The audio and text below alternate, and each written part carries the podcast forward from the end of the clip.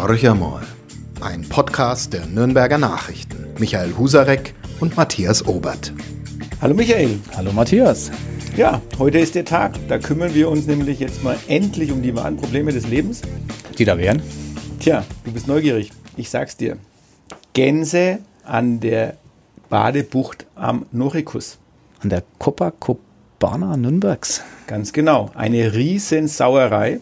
Ähm, nicht nur an diesem Wochenende, aber dieses Wochenende ist es wieder völlig hochgeschwappt. Ähm, es hat ja lange gedauert, bis diese Badebucht eröffnet wurde am Norikus gegenüber der äh, Sandstrand. Den gibt es ja schon seit letztem Jahr. Genau. Wir hatten letztes Jahr schon den Ärger mit den Gänsen. Und, Die wurden äh, doch vergrämt, wie es in der Fachsprache heißt. Ja, also das ist, ist ein ganz schwieriges Thema, habe ich den Eindruck, weil ich habe einen Artikel bei uns gefunden auf nordbayern.de.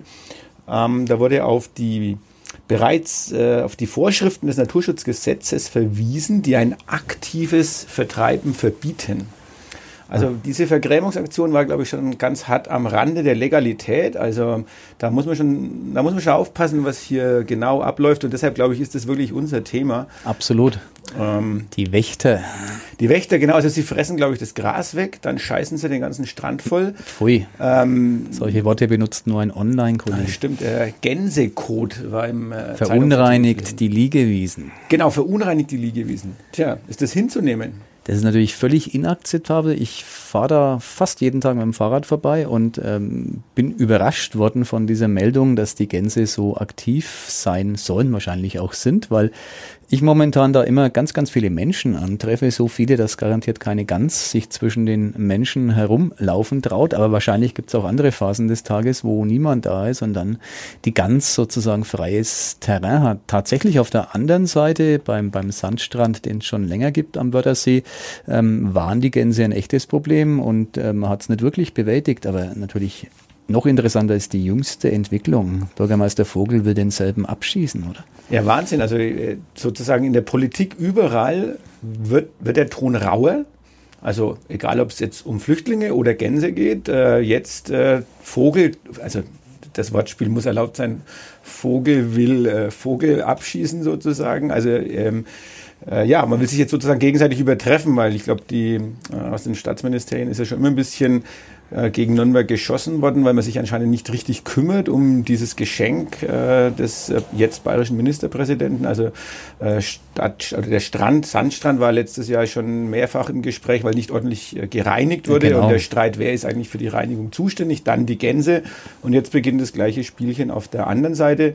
Ähm, vor Wochen war ja schon bei uns die große Meldung, dass die Grünflächen noch nicht richtig eingewachsen sind. Genau. Äh, deshalb riesige oder große Bauzaunmengen um diese ganze, ganze Fläche herumgestellt waren. Und an einem Wochenende, wo es richtig warm war, haben sich doch die Menschen drüber hinweggesetzt, haben diesen, diese Bauzone beiseite geschafft und, und verbogen und haben den Strand illegal erobert. gebadet. Genau, also und das ist jetzt die Rache der Gänse. Es ist ein super Thema, weil ja, wie du zu Recht sagst, aus München seit äh, über 200 Jahren auf Nürnberg gefeuert wird, aus allen Rohren, wenn man manchen überzeugten Berufsfranken glauben darf. Und jetzt ist es so, dass es einen wunderschönen Gänsestreit gibt. Ist die Gans ein städtisches oder ein staatliches Tier? Das ist schon mal die erste Frage, die da auftritt. Und die wirklich interessante Frage ist, wann darf wer die Gans abschießen, wenn es denn überhaupt ethisch vertretbar ist. Das äh, weiß ich ehrlich gesagt gar nicht, aber es scheint so zu sein, dass es rechtlich möglich ist. Und da ist die Sprachregelung, glaube ich, die, wenn die Gans Land äh, betritt, sozusagen aus dem Fluge mhm. äh, ihre Füße und damit auch ihren Kot äh, auf den Sand oder die Wiese setzt, ist die Stadt zuständig. Also die städtischen Jäger dürfen ran, wenn die Gans über den Wörthersee fliegt. Da ist es, glaube ich, eine unklare Rechtslage und da könnte dann, wenn es ganz doof liefe, der zuständige Minister des Freistaats, wobei das ja Chefsache ist, also die des Ministerpräsidenten, sich vielleicht sogar zur Wehr setzen. Aber ich kenne die Position von Markus Söder nicht. Der ist vor lauter Kreuzaufhängen und äh, Asyltouristen anderweitig gebunden derzeitig. Ja, wobei, wie gesagt, das wäre das eigentliche Thema, wo sich mal darum kümmern muss, weil das bewegt die Nürnberger Bürgerinnen und Bürger, zumindest jene, die sich an der Wörther Wiese und ähm, am Wörthersee herumtreiben.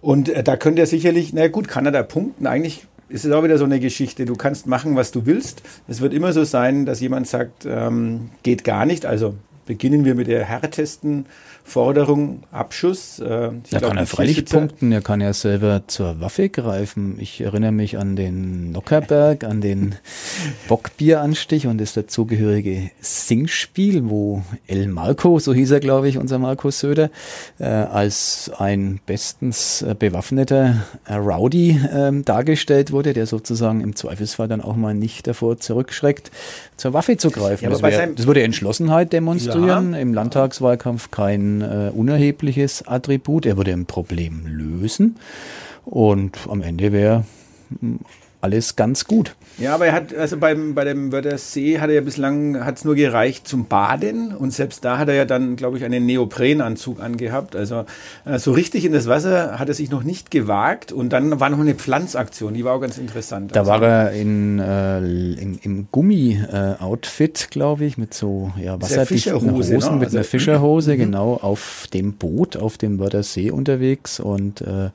er musste gar nicht so lange warten, bis das Motiv fürs passende Selfie, Selfie zu finden war. Er hat ein sehr schönes äh, gefunden und war da auch sehr medienwirksam dargestellt. Ich glaube, der Neoprenanzug ist ehrlich gesagt ein Tribut des damaligen Finanzministers, da war er ja noch nicht Ministerpräsident, äh, an die Figur. Ich habe da großes Verständnis. Äh, wir teilen äh, mindestens das Alter. Wir sind beide 51, Markus Söder und ich. Und das ist ja so eine Frage, ob man da öffentlich in der Badehose sich noch äh, sozusagen präsentiert. Er hat sie mit Nein beantwortet. Ich habe dafür größtes Verständnis. Ähm, er ist, muss man auch immer sagen, ein begnadeter Schwimmer. Er macht ähm, nichts lieber als Schwimmen. Neben Tennis ist das sein zweites sportliches Hobby und wenn man ähm, Menschen trauen darf, die ihn wesentlich besser kennen als ich, dann äh, schwimmt er sozusagen hervorragend, was ja dann wieder auf die Politik übertragen für ihn hilfreich ist. Er geht nie unter. Ja, schwimmt immer ein bisschen oben. Äh, genau. Äh, Peterle auf alle Suppen noch dazu. Ich habe mich eher so an den, an den Klaus Töpfer erinnert gefühlt. Der war, glaube ich, damals der, der, der durch, durch den, den Rhein, Rhein geschwommen genau. ist und gesagt, der Rhein ist wieder sauber genug, also man kann durchschwimmen und hat damals Mut bewiesen. Also das war so meine äh, Erinnerung, aber ich wusste auch nicht, dass Söder ein guter Schwimmer ist, geschweige denn ein guter Tennisspieler. Absolut. Ein Tennisspiel ist ja so erfolgreich, um das abzuschließen, dass vor kurzem ein Kollege die Idee hatte, ich habe den etwas äh, beneidet, weil ich die Idee auch schon mal hatte, mich aber nicht getraut habe, sie auszusprechen. Er hat Markus Söder zum Tennisduell äh, aufgefordert, ein Kollege, Kollege des Spiegels und mhm. ähm, im Gegensatz zu mir äh, konnte der Tennis spielen und ging aber gnadenlos baden auf dem Echt? Tennisplatz gegen Markus Söder, der, wie auch immer er es macht, ähm, seine guten Tennisfertigkeiten, die er als Jugendlicher erworben hatte, wenn ich es äh, aus der Biografie richtig im Kopf habe, beim äh, damals ATV Nürnberg äh, im, im Westen der Stadt erlernt, offenbar konserviert und er beherrscht den Schlag noch immer. Auch da wird er immer sofort bei einer Assoziation äh, zur Politik. Er hat einen guten Aufschlag, einen harten Aufschlag äh, und ähm, kann offenbar damit punkten. Ja, aber dann könnte er doch auch jetzt losmarschieren. Wir geben ihm zwei Tennisschläger und er soll sich jetzt mal um die Vertreibung der Gänse äh, dann ohne Waffengewalt kümmern. Ähm, das wäre doch zumindest mal, würde alle befriedigen vielleicht und würde auch wieder für ein schönes Bild sorgen. Das ist gut und er ist ja auch treffsicher. Man könnte ihm auch Tennisbälle geben und den Tennisschläger und er würde mit den Bällen dann auf die Gänse schießen. Ja, jetzt dann wäre das verträglich Frage, und ja, sie würden davonfliegen. Das wäre perfekt. Also und wenn, wenn er uns jetzt auch noch zuhört, das wissen wir ja natürlich nicht, dann hätten wir jetzt ihm den wichtigen Hinweis gegeben, wie er sich äh, auch in den Medien wieder super toll präsentieren kann. Ansonsten, ja, ähm, ist er in der Politik im Moment der Streit dauert an. Wir wissen alle nicht, wie es ausgehen wird. Alle, also die Fronten scheinen extrem verhärtet. Äh, Merkel konnte jetzt nicht mit Superergebnissen, zumindest nicht im Sinne Seehofers äh, oder Söders, aus dem kleinen Gipfel aus Brüssel zurückkehren. Ähm, ja, wie ist deine Einschätzung im Moment? Kommt naja, es zum Bruch? Also wenn die CSU ernst machen sollte, käme es zum Bruch. Ich glaube, die Kanzlerin wird sich nicht bieten lassen, dass einer ihrer Schlüsselminister, der Innenminister Seehofer ganz konkret, äh, sich gegen die von ihr ja schon reklamierte Richtlinienkompetenz beim Abweisen von Flüchtlingen an den Grenzen ähm, zur Wehr setzen würde. Da, da müsste sie reagieren und muss Seehofer, wenn sie konsequent handeln sollte, aus dem Kabinett werfen. Das wiederum würde die CSU sich wohl nicht gefallen lassen. Immerhin ist Seehofer ihr noch amtierender Parteichef und somit käme es zum Koalitionsbruch. Wobei ähm, ich mir gar nicht mehr so sicher bin, ob es mit der Entschlossenheit der CSU so weit her ist. Die jüngsten Umfragen, äh, die auf dem Markt sind, attestieren ja, Äh, mindestens eines, dass die CSU von ihrem Dauerfeuer gegen den eigenen Koalitionspartner in den Umfragen ähm, nicht profitiert hat. Ähm, sie dümpelt, anders kann man das aus der CSU-Perspektive nicht sehen und sagen, bei 40 Prozent vor sich hin. Das wäre ein Ergebnis, das ja in der Tat dann nochmal unter dem historischen Tief der CSU wäre. Das hat, wenn ich es recht im Kopf habe, damals ähm, Günter Beckstein eingefahren mhm. mit knapp unter 43 Prozent der Stimmen. Ich glaube schon, dass das die Benchmark ist, ähm, und das weiß Markus Söder auch sehr, sehr, sehr genau, äh, die er keinesfalls unterschreiten darf am 14. Oktober. Und insofern würde ich momentan nichts ausschließen, auch äh, nicht einen Kuhhandel in letzter Minute. Am kommenden Sonntag ist der tatsächliche EU-Gipfel. Nach menschlichen Ermessen, du hast das angedeutet, vollkommen zu Recht, wird da keine europäische Lösung äh, erzielt werden können. Und ähm, spannend wird es dann sein, wie die Reaktionen auf diesen Gipfel eben sind. Ja, vielleicht noch ein paar Worte zu den Umfragen. Also ähm, es gibt natürlich Umfragen, die sagen, 66 Prozent oder 70 Prozent oder 60 Prozent der Bundesbürger stimmen eigentlich äh, der These von Seehofer zu, dass die Flüchtlinge schon an der Grenze oder die Flüchtlinge, die schon woanders registriert wurden, an der Grenze abgewiesen werden sollen. Gleichzeitig haben wir Umfragen, die eigentlich Merkel nach wie vor ein relativ äh, gutes Ergebnis bringen, weil wir ja sozusagen korrelierend sagen müsste, Merkel müsste jetzt in den Umfragen abstürzen. Wie viel Vertrauen kann man überhaupt in solche Umfragen haben, weil auch umgedreht wir als Medien natürlich auf diese Umfragen auch anspringen. Äh, wir interpretieren sie ein bisschen, aber letztendlich äh, wird jede Umfrage auch veröffentlicht, herausgehauen, vielleicht ein bisschen aufgeblasen noch. Ähm, verunsichert es nicht eher noch die oder trägt es zur Verunsicherung nicht noch eher bei, anstatt dass es irgendwie zu einer Aufklärung beiträgt? Ja, zunächst mal muss man Umfragen, glaube ich, richtig einsortieren. Da hast du vollkommen recht. Ich hatte mal als Student der politischen Wissenschaft äh, das Vergnügen, mich mit Statistik und Umfragen befassen zu müssen, zu dürfen. Ich habe es gern gemacht, aber äh, eine Lehre aus der damaligen Zeit ist schon die, eine Umfrage für sich genommen hat zunächst mal überhaupt keine Aussagekraft. Man muss immer vergleichen, man muss auch die dieselben Umfragen äh, vergleichen, sonst vergleicht man eben Äpfel mit, mit Birnen. Also, und da wiederum ist es dann eher ein langfristiger Trend, der Veränderungen signalisieren kann. Also so kurzfristige Ausschläge sind tatsächlich konjunkturell bedingt, haben keine allzu hohe Aussagekraft. Und wir haben es ja häufig erlebt, dass die Umfragen, die vor den Wahlen ähm, genannt wurden, mit dem Wahlergebnis ähm, zwar grob übereinstimmten, aber trotzdem eine Abweichung vorhanden war. Also ich würde es nicht überinterpretieren, aber der Trend ist, glaube ich, das Interessante und der Trend der jüngsten Umfragen ist eben der, die CSU profitiert von ihrer ähm, Entschlossenheit, von ihrer markigen äh, Macho-Linie, äh, mir san mir, offenkundig nicht nach den Umfragen, die, die uns jetzt vorliegen. Also das kann man, glaube ich, mal konstatieren. Mag sein, dass das langfristig sich wandelt. Äh, Im Moment ist es nicht so. Und es gibt ja dann, das finde ich sehr schön, äh, schon äh, neuerdings in den Umfragen immer die Option, wie wäre es denn, wenn die CSU äh, bundesweit, bundesweit aufträte genau. und wenn die CDU ja. in Bayern anträte. Ähm, da ist es momentan so, dass die CDU hm, deutschlandweit inklusive Bayern bei 22 Prozent der Stimmen läge und der Rechtsausleger CSU, der wäre es ja dann äh, von der inneren Logik her bei 18 Prozent bundesweit läge. Also auch da hat die große Schwester sozusagen noch die Nase von. Und um das abzuschließen, das ist keine Umfrage, aber ein Stimmungsbild. Du warst dabei. Wir hatten vergangene Woche hier in Nürnberg äh, Kolleginnen und Kollegen aus ganz Deutschland, Chefredakteure und leitende Redakteure von Medien. Ähm, die haben unaufgefordert wohlgemerkt äh, mir alle eine Frage gestellt, äh, habt ihr denn einen Vollknall mit eurem äh, Ministerpräsidenten? Wo soll das denn hinführen? Also das Verständnis außerhalb des Freistaats kann Markus Söder total egal sein, um das klar zu unterstreichen. Für ihn zählt nur das Ergebnis hier in Bayern. Das Verständnis außerhalb dieses wunderschönen Freistaats für die äh, CSU-Machenschaften hält sich in engsten Grenzen. Ja, und bei dieser Tagung, die du schon angesprochen hast, das äh, war das 24. Forum Lokaljournalismus, das zum allerersten Mal seit dem Bestehen dieses Forums äh, in Nürnberg stattgefunden hat.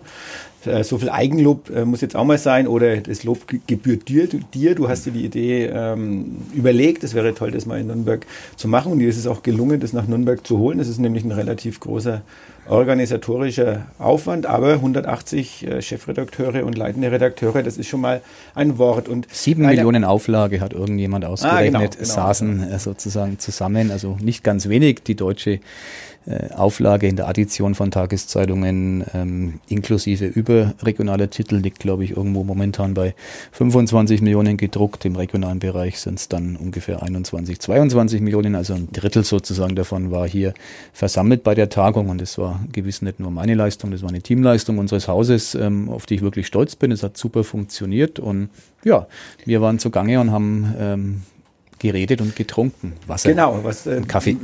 Wasser und Kaffee natürlich und abends gab es auch nicht äh, viel mehr. Es war eine ganz trockene Veranstaltung. Kann man aber auf jeden Fall noch mal ein bisschen drüber reden. Äh, der Auftakt äh, dieser Veranstaltung war ja unter anderem ziemlich zu Beginn gleich ein, eine, eine, ein Vortrag von Ines Imdahl, die für dieses ähm, ja, Zeitgeist-Forschungsinstitut Rheingold zugange ist. Und ähm, das war, eine, war für mich eine sehr überraschende Erkenntnis. Nicht, also wir Deutschen gelten als extrem harmoniebedürftig. Und das würde ja auch ein bisschen auch eine Erklärung dafür liefern, dass äh, wir zwar schon diese, diese Kabelei zwischen CDU, CSU oder wegen wir auch innerhalb der SPD, der Grünen, der Linken, wem auch immer, äh, oder des Stacheln des, der FDP, dass wir das zwar ganz gerne mögen, aber auf längere Sicht, also wenn das zu lange andauert, dann kommt wieder diese deutsche Tugend oder ja, Charaktereigenschaft, dass wir eigentlich harmoniebedürftig sind. Und bei ihr war es ja so, die Studie ging ja um Jugendliche. Mhm. Also was erwarten oder wie, wie denken Jugendliche über die Zukunft? Wie sehen sie die Zukunft? Wie sehen sie ihre jetzige Situation? Und es waren tiefenpsychologische Interviews. Und auch dort völlig überraschend fand ich, ähm, dass diese ganz junge Generation auch sehr, sehr harmoniebedürftig ist, auch wenn man nach außen hin immer wieder ein bisschen meint, die wären etwas äh, krawallig oder hätten keinen Anstand, keinen Respekt. Also in der breiten Masse kann man sagen, Harmonie, äh, Familie, also so enge Verbünde. Äh, Freunde sind wichtig, klar, aber es ist so diese familiäre Situation, die eine große Rolle spielt. Und vielleicht ist das auch, was die Politik sich wieder mal äh, vor Augen führen müsste, ähm, dass uns schon dran gelegen ist, dass wir in einem sachlichen Austausch sind. Äh, wir dürfen uns kappeln, wir dürfen uns auch ein bisschen streiten, aber es sollte nicht zum Dauerstreit ausarten. Absolut. Und also für mich waren bei dieser Studie einige Sachen sehr interessant und äh, ja, meine Aufmerksamkeit war dann irgendwann ganz bei der Referentin, nicht nur, weil die im Piratenkostüm aufgetreten ist, um eben Aufmerksamkeit auf sich zu ziehen, ähm, mir entging bisher komplett, dass äh, meine Kinder harmoniesüchtig sind. Das war die eine Erkenntnis. Ich sehe die mit ganz an, anderen Augen, wenn sie scheinbar gegen ihren Papa rebellieren. Eigentlich wollen sie Harmonie und sind ganz nette Jungs. Ähm, wenn das so ist, umso schöner. Wie gesagt, entging mir bisher auf die Politik übertragen. Das war ja auch deine Frage. Äh, würde es natürlich bedeuten, dass es cleverer ist, ähm, so einen massiven Streit vor der letzten Eskalationsstufe zu beenden. Äh, dann kann man zumindest die jungen Menschen, das waren die waren ja Gegenstand dieser äh, tiefen psychologischen Untersuchung mitnehmen. Und da waren schon viele interessante Sachen dabei, die, die sich mir so vorher noch nicht erschlossen haben. Zum Beispiel auch äh, die Neigung zum perfekten Selfie war ja. mir nicht bekannt. Also für dich als Onliner ein Thema, das dir näher liegt. Aber äh, mir war es nicht klar, naja, dass, dass, du, dass du drei, unter, die genau. drei Bilder, die sie gezeigt hat, wir konnten drei Bilder sehen und die Frage war, welches Selfie gehört zu welcher Zeit und welche sozusagen völlig out ist. Genau. Ähm, also diese Codes, die hinter diesen Selfies stecken, die waren, glaube ich, für uns, es ist ja doch ein eher älteres Publikum bei so, einem, äh, bei so einer Tagung, die war für uns schon alles sehr überraschend, dass der Schmollmund äh, schon völlig out ist, äh, dass die Inszenierung ein, ein Riesenthema ist und dass ja. du aufgrund der Inszenierung erkennen kannst, ob du up to date bist oder ob du jemand von gestern oder gar vorgestern bist. Da würde ich jetzt behaupten, um wieder auf unseren äh, Ministerpräsidenten zurückzukommen, mitbekommen, Markus Söder kennt die Regeln des perfekten Selfies garantiert ganz genau. Äh, für mich hingegen waren sie völlig unbekannt und ähm, ich mache zugegebenermaßen so gut wie nie ein Selfie, aber künftig weiß ich zumindest, welche ich nicht posten sollte. Genau. Gleichzeitig auch interessant fand ich, dass äh, trotz, äh, also der Medienkonsum klar und äh, das Smartphone, Smartphone hat unsere ganze Lebenswelt völlig verändert. Das ist jetzt eine eher äh, eine Binse, kann man sagen. Mhm. Ähm, aber wiederum auch wie Wirklichkeit konstruiert wird für unsere Jugendlichen. Ähm, nämlich in der Form, dass ich, nehme ich mal an, mich in Klamotten, nehme ich als Beispiel in Klamotten oder ein Essen ähm, ablichte ähm, über Instagram oder Facebook, vornehmlich Instagram. Facebook äh, ist ja schon dort ein, kein großes Thema mhm. mehr äh, meinem, meinen Freundeskreis präsentiere. Und erst wenn dieses Bild eine bestimmte Menge an Likes bekommen hat, an Herzchen, an Kommentaren, an positiven Kommentaren, erst dann wird auch diese Nahrung oder dieses Kleidungsstück Kleidungsstück für mich akzeptabel. Genau. Also es ist nicht meine persönliche Entscheidung, dass ich sage, ich habe hier gegessen und es hat super gut geschmeckt, sondern ähm, die Likes und die, die Rückmeldungen bestimmen darüber, wie ich danach dieses Produkt interpretiere. Ich meine, das war ja früher, das fand ich jetzt nicht ganz so überraschend, weil ja, ähm, bei mir war es zumindest so, die Meinung meines äh, Freundeskreises, meiner Kumpels, die war für mich schon ganz, ganz, ganz entscheidend. Die hat äh, mich auch in einer bestimmten Richtung definiert. Ich habe die sicherlich mitgebildet, aber das war so für mich so ein, ein Leitgremium der, der Freundeskreise. Und heute ist es offenbar tatsächlich dann die Zahl der Likes, die, die darüber entscheiden, ob es mir in einer bestimmten Location gefällt oder nicht. Also das ist, wenn man so will, das Ganze digital weitergedacht. Äh, das ist schon eine, eine spannende Entwicklung. Ähm, wo ich jetzt schon gespannt bin, äh, wie es denn dann nach Instagram weitergeht. Momentan ist Instagram ja offenbar das Medium Nummer eins für die, äh, oder der Kanal Nummer eins für die jungen Menschen mit ins, weltweit einer Milliarde Nutzer, war auch für mich eine überraschende Zahl, die während dieser Tagung mal gefallen ist, hätte ich niedriger äh, eingeschätzt. Und ähm, Wahrscheinlich ist es jetzt so, dass bei den 12 bis 14 oder 15-Jährigen schon der nächste Kanal äh, seine Feuertaufe gerade äh, besteht. Ich bin, bin, bin sehr gespannt, frage da auch immer meine Söhne, die tatsächlich, wenn sie was von ihrem Papa mitbekommen, journalistisch natürlich nicht äh, irgendwelche Texte sehen, lesen. Sie hören Podcast, finde ich sehr witzig. Das Format, das wir gerade jetzt machen, das kommt bei Jugendlichen auch gut an. Und wenn ich mal ein Foto auf Instagram poste, was ich wirklich erst selten mache, weil ich einfach nicht dran denke, mhm. da gibt es sofort eine Reaktion, die meistens dann so lautet, Mann, oh Mann, was war das also, Papa? Aber immerhin, es wird zur also Kenntnis also genommen. Doch eher eine Verbindung bei, besteht. Bei die Verbindung besteht, auch wenn dann der Spruch das voll peinlich äh, genau. Wobei dieser Spruch wahrscheinlich inzwischen auch schon. Ja. Ähm, wie hat so ein, ein, ein, unser Volontär hat äh, zu einer Kollegin gesagt, äh, das ist ja voll 2017. Also die Höchststrafe, die du scheinbar bekommen kannst. Ich bin voll 1966. ja, aber vielleicht noch eine ernstere Sache, die mir schon auch zu denken gegeben hat bei dieser Untersuchung. Da ging es um die Themen wie äh, freie Meinungsäußerung, Reisefreiheit ähm, und vor allem auch äh, Pressefreiheit. Und da haben wir in, in, dieser Umfrage oder bei diesen Interviews haben wir eigentlich relativ schlecht, also wir als Medien, die Pressefreiheit hat einen relativ niedrigen Wert erhalten. Ähm, die Meinungsfreiheit schon, ja. Mhm. Äh, wobei, glaube ich, das immer so eine Frage ist, wie, wie wird das interpretiert. Und wenn man sieht, Meinungsfreiheit war, glaube ich, an zweiter Stelle so ungefähr. Ähm, und äh, die Pressefreiheit äh, im deutlich unteren Drittel ähm, merkt man auch, dass vielleicht die, die, die Zusammenhänge den Leuten überhaupt nicht klar ist oder den jungen Menschen nicht klar ist, äh, wie eng das zusammenhängt, dass eine freie Meinungsäußerung letztendlich auch nur durch die Pressefreiheit gewährleistet sein kann. Das hat ja die, die Forscherin, die, die Tiefenpsychologin äh, Ines Imdahl auch so formuliert, dass dieser Zusammenhang zwischen der persönlichen Freiheit und den Rahmenverhältnissen äh, einer Gesellschaft den meisten Interviewten überhaupt nicht bewusst war. Deswegen kommen solche Ergebnisse raus. Die persönliche Freiheit wird hochgehalten. Äh, andere Freiheiten, wie eben die der Pressefreiheit, werden nicht so hoch gerankt. Meine These, das ist jetzt eine Interpretation, ich kann das nicht belegen, meine These lautet, dass äh, solange solche Freiheiten da sind, wir haben in Deutschland ja nur wirklich eine Pressefreiheit, äh, über die äh, sich eigentlich keiner beklagen kann, äh, solange es diese Freiheiten gibt, werden die ohnehin als selbstverständlich erachtet und ähm, wahrscheinlich würde es erst dann andere Werte geben, wenn die Pressefreiheit in diesem Lande bedroht wäre, wofür es ja glücklicherweise keinerlei Anzeichen gibt. Ja, was war sonst noch für dich bei der Tagung? Ja, ein Stück weit herausragend. Natürlich ist es eine Fachtagung, wenn man es letztendlich so sehen will. Äh, wir unterhalten uns über die Probleme, Sorgen, Nöte, aber auch um die Innovationen in der Medienbranche.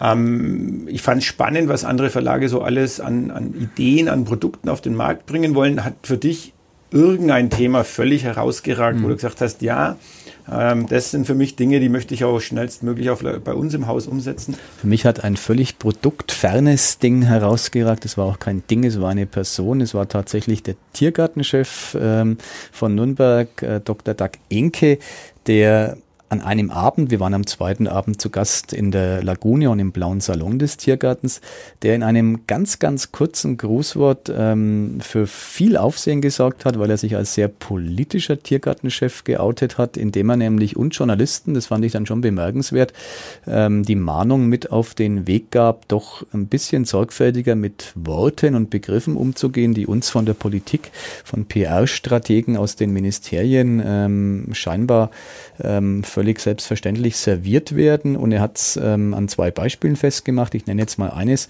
ähm, das fand ich sehr prägnant. Ähm, das Wort Ankerzentrum, ähm, das ja ein politischer Begriff ist. Es sollen Ankerzentren errichtet werden, in denen dann Flüchtlinge zunächst mal ähm, zusammengehalten werden, um sie auch dann schneller abzuschieben. So interpretiere ich das politisch.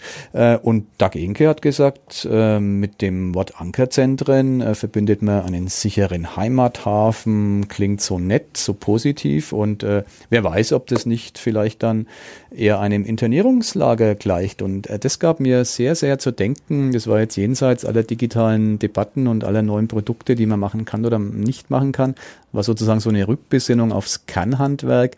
Ähm, nicht leichtfertig mit Begriffen umzugehen und äh, insofern finde ich sehr gut, wenn wir den Finger mahnen. Ich habe dann an dem Abend mit äh, dem Tiergartenchef noch lang gesprochen und für ihn war der Impuls, ähm, sich in die Richtung zu äußern, vor 180 Journalisten aus der ganzen Republik. Äh, der Impuls für ihn war tatsächlich ähm, unsere Berichterstattung, unser Leitartikel, den wir an dem Tag im Blatt hatten, wo das Wort Asyltourismus, das Markus Söder mhm. jetzt salonzufähig, ähm, salonfähig machen versucht, ähm, kritisiert wurde und er sagt vollkommen zu Recht, man muss bei der Wortwahl aufpassen.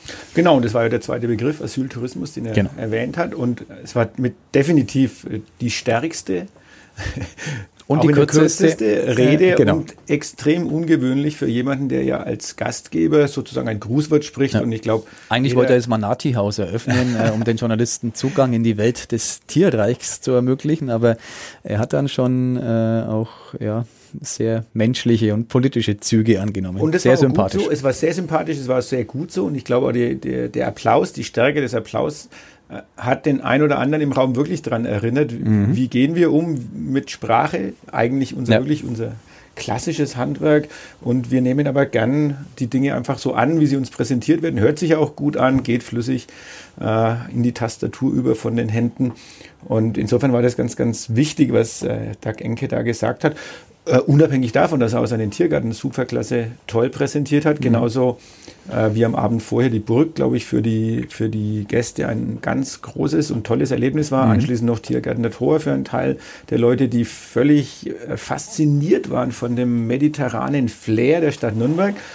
Ja, und du hast aber noch vor, im Vorfeld schon äh, zum Teil abenteuerliche äh, Stimmen über Nürnberg gehört, weil die Leute waren zum Großteil noch nie in Nürnberg, genau. was schade war. Aber es hat auch gezeigt, welches Bild äh, die, der ein oder andere Journalist von Nürnberg hat. Vielleicht kannst du da noch ein bisschen was dazu erzählen. Ja, gerne. Also es war, war so, dass ein überraschender Effekt bei vielen Kollegen, die das erste Mal in der Stadt waren, der war, dass Nürnberg eine Großstadt ist, ähm, also tatsächlich 540.000 Einwohner mittlerweile zählt. Viele hatten eine etwas kompaktere, kleinere Einheit erwartet, also was davon zeugt, dass äh, Nürnberg offenbar auf der Bildfläche von ähm, Journalisten und Chefredakteuren, um die ging es ja bei der Tagung noch nicht ganz oben auf der Agenda steht. Ähm, übertragen auf die städtische Imagearbeit, die ja nur wirklich auf Hochtouren läuft. Die Stadt ist ein Tourismusmagnet, ähm, wie sie es noch nie war. Ähm, da ist viel passiert, da ist viel getan worden, aber da gibt's glaube ich, immer noch Luft nach oben. Nürnberg in seiner Gänze und äh, in seiner Breite ähm, wird so noch nicht gesehen und deswegen war ich auch sehr froh, dass wir äh, bei diesem Forum auch ähm, sehr starke Partner, Sponsoren hier aus der Region hatten, die ja allesamt auch eine, für eine Erfolgsgeschichte stehen. Die Nürnberger Versicherung als ein Konzern, der digitalisiert ist, die DATEV, die äh, voll digitalisiert ist. Ähm, die, die Nürnberg-Messe, die, die tatsächlich ähm, nicht mal mehr als Hidden Champion bezeichnet werden kann, die ist unter den Top 5 in Europa, wenn ich es recht sehe. Und die Sparkasse Nürnberg, also alles Unternehmen, die sich wahrlich nicht verstecken brauchen. Und das hat so in der Summe, es geht ja immer um ein Gesamtbild, das man mitnimmt, bei einigen Kollegen, glaube ich, dazu geführt, Nürnberg etwas ernster zu nehmen. Und dass wir erstklassig sind, das wissen die Kolleginnen und Kollegen ja ohnehin, seit der Ruhmreiche dort steht, wo er hingehört. Genau, also die Begrüßung von äh, einem Kollegen, äh, Lutz Feierabend, der stellvertretende Chefredakteur des äh, Kölner Stadtanzeigers, der auf mich zukommt und sagt, äh, ja, hallo Aufsteiger. Und ich konnte zu ihm sagen, ja, hallo Absteiger. Genau. Das sah im letzten Jahr noch oder vor zwei Jahren noch ganz anders aus. Also so insofern. Ich habe zu ihm allerdings auch gesagt, dass ähm, in 34 oder nach den nächsten 34 Spielen die Dinge sich wieder genau andersrum ah, präsentieren ja, könnten. Aber ich bin ja eigentlich der Optimist. Du bist eigentlich der Optimist. Genau. Also insofern äh, liegst du da natürlich jetzt völlig verkehrt und wir werden in Kürze äh, ganz äh, anders sprechen. Oder du wirst anders sprechen. Ich glaube, du singst Absolut. wieder das Lied von der Champions League.